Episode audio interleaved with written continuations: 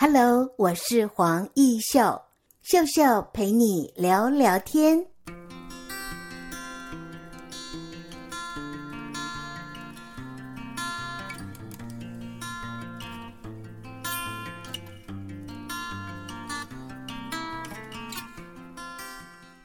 Hello，各位亲爱的听众朋友，你好，我是黄奕秀。在今天的节目单元里，我们很高兴为听众朋友采访到的是花芽儿的创作者，是不是跟听众朋友打声招呼？嗯，大家好，我是翠涵，花芽儿的那个主理人、创作者赖翠涵。翠涵是不是首先跟我们听众朋友哦介绍一下，你本身大学的时候是台大植物系？但是呢，又到了英国爱丁堡大学，也取得了相关的硕士学位。但是在德国，你攻读民族植物学的时候，这是博士了哦。你毅然决然的就想要回到台湾哦，这是一个什么样的想法？跟我们听众朋友分享一下。嗯，因为我在博士班我念的，我的研究其实是民族植物学。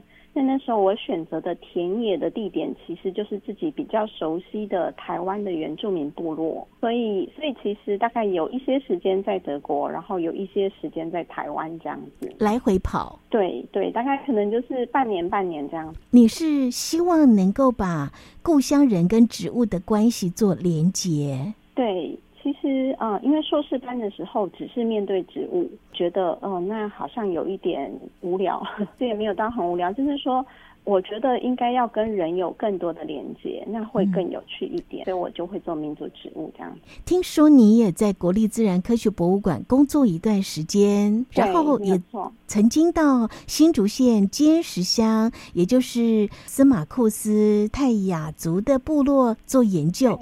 这样听下来。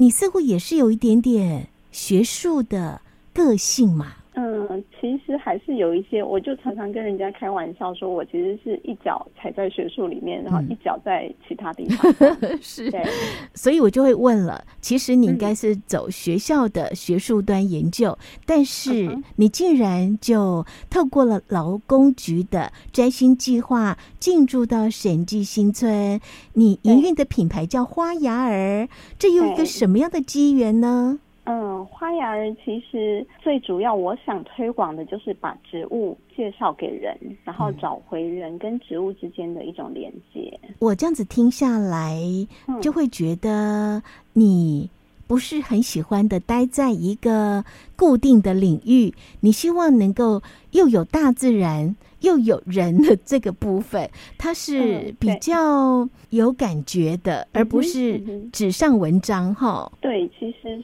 可以这么说，没有错。我有看到你的一个创业的课程活动，叫做蓝晒嘛。对，这个蓝晒可不可以跟听众朋友说明一下？它跟蓝 染是不同的。对，就是其实大家比较知道的是蓝染，它是用植物的那个色素去做一个染色。对，那但是蓝晒的话，因为它其实是最早期，它一开始是在英国一百多年前，一个科学家他想要把植物标本留下来，就是植物的形态留下来，但是有一些植物不适合干燥做标本，所以他就用一种像那个感光的照相技术去把它留下那个植物的形态这样子。那我发现，诶，这个跟我想要传达植物，而且是可以让人家自己动手去操作这个部分可以结合的。所以我就有一个问题了，你从大学到博士，其实都跟植物啊深深的连接在一起，但是你的创作竟然是使用无毒的化学原料，为什么不用天然的无毒的原料？嗯，因为其实我也试过各种植物染。但是我后来发现，我想要的一些效果是透过蓝晒，它可以表达的更清晰。哦，像它的叶形这些东西，你要做的是这个植物的样貌可以栩栩如生。对对，这是蓝晒才可以做得到的。嗯、对，那我请问我们的翠涵，你用什么方式行销你的作品呢？嗯。嗯，其实我有几个方式，一个当然我有自己的粉砖，然后另外就是我有加入一些网络上的手作的平台，像 Pinkoi 呀，然后 Klima 这些，然后其实另外就是开课、开工作坊这样子。是，也有很多的对这样的蓝晒有兴趣的朋友，可以跟你一起来学习哈。对对，听说你曾经有申请台中市劳工局摘星计划。有一个活动就是三天四夜，你也可以带很多的大朋友小朋友去做体验。对对，这个其实我也是我后来一直有在发展的一些主轴，是呃，因为我跟原住民的一些呃渊源还蛮深的，所以跟他们有些熟悉度，嗯、所以呃，我会带可能大朋友小朋友去原住民部落，然后学习他们跟。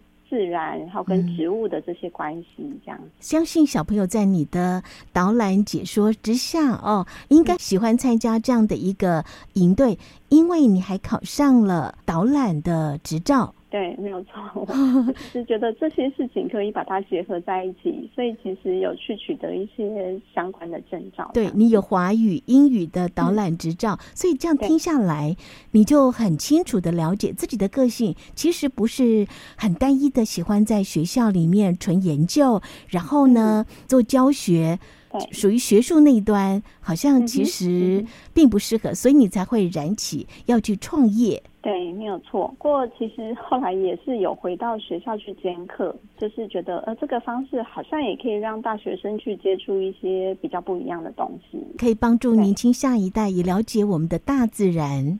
对，没有错。嗯，似乎你是希望能够借由植物，让所有的朋友们理解大自然，甚至让我们的身心变得更健康。没有错，然后你推动的这些原住民部落的深度导览，借由森林也让我们很疗愈。你还有疗愈课程，对对啊，那这些都是你的营业项目哈。对，其实目前其实就有几个几个方向，可能就是自己的创作，然后也带森林疗愈跟深度的游程这样子。我们休息一会儿，听首音乐，待会再回到节目中来。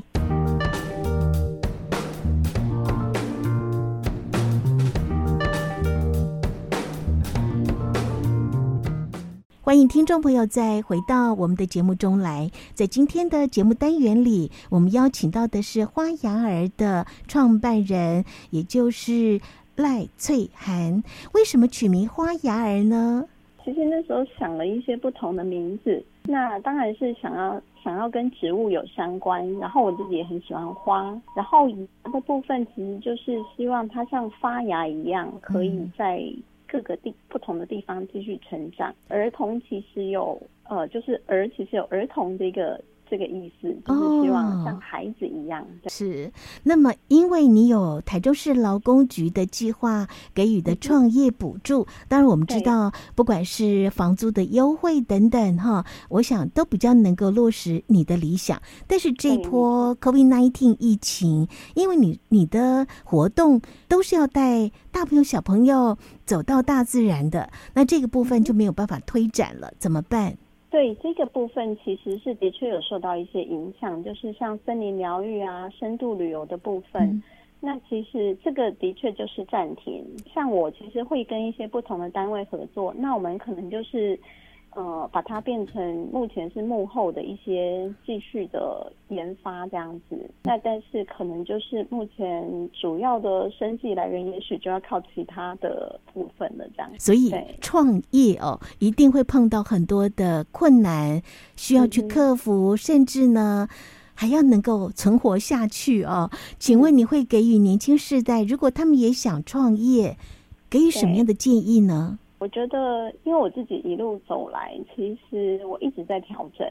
我觉得保持一个弹性其实是必要的。保持弹性，对，那那种弹性可能是因为，诶，现在有这个疫情，或是你你不知道你会遇到什么样的状况，所以弹性其实是蛮重要的。继续不断的充实自己，就是有时候会有一些进修啦，或是你在某一些技术上。或是一些能力上面的精进，我觉得那个是持续不断的。哇，我发现你是一个很喜欢学习的人呢。你看这么优秀，台大植物系毕业，你又到英国爱丁堡大学取得硕士学位，又在德国念民族植物学，这样的一段经历，我发现你很喜欢学习，但是你很知道自己想要过什么样的生活。嗯哼。那么最后啊，想请问你，青春是什么？嗯，我觉得青春是一种热情，是一种敢于尝试的一种能力。然后你会去愿意尝试各种不同的事情，这样子。最后，我们祝福花芽儿，你的创业路可以越走越顺。嗯，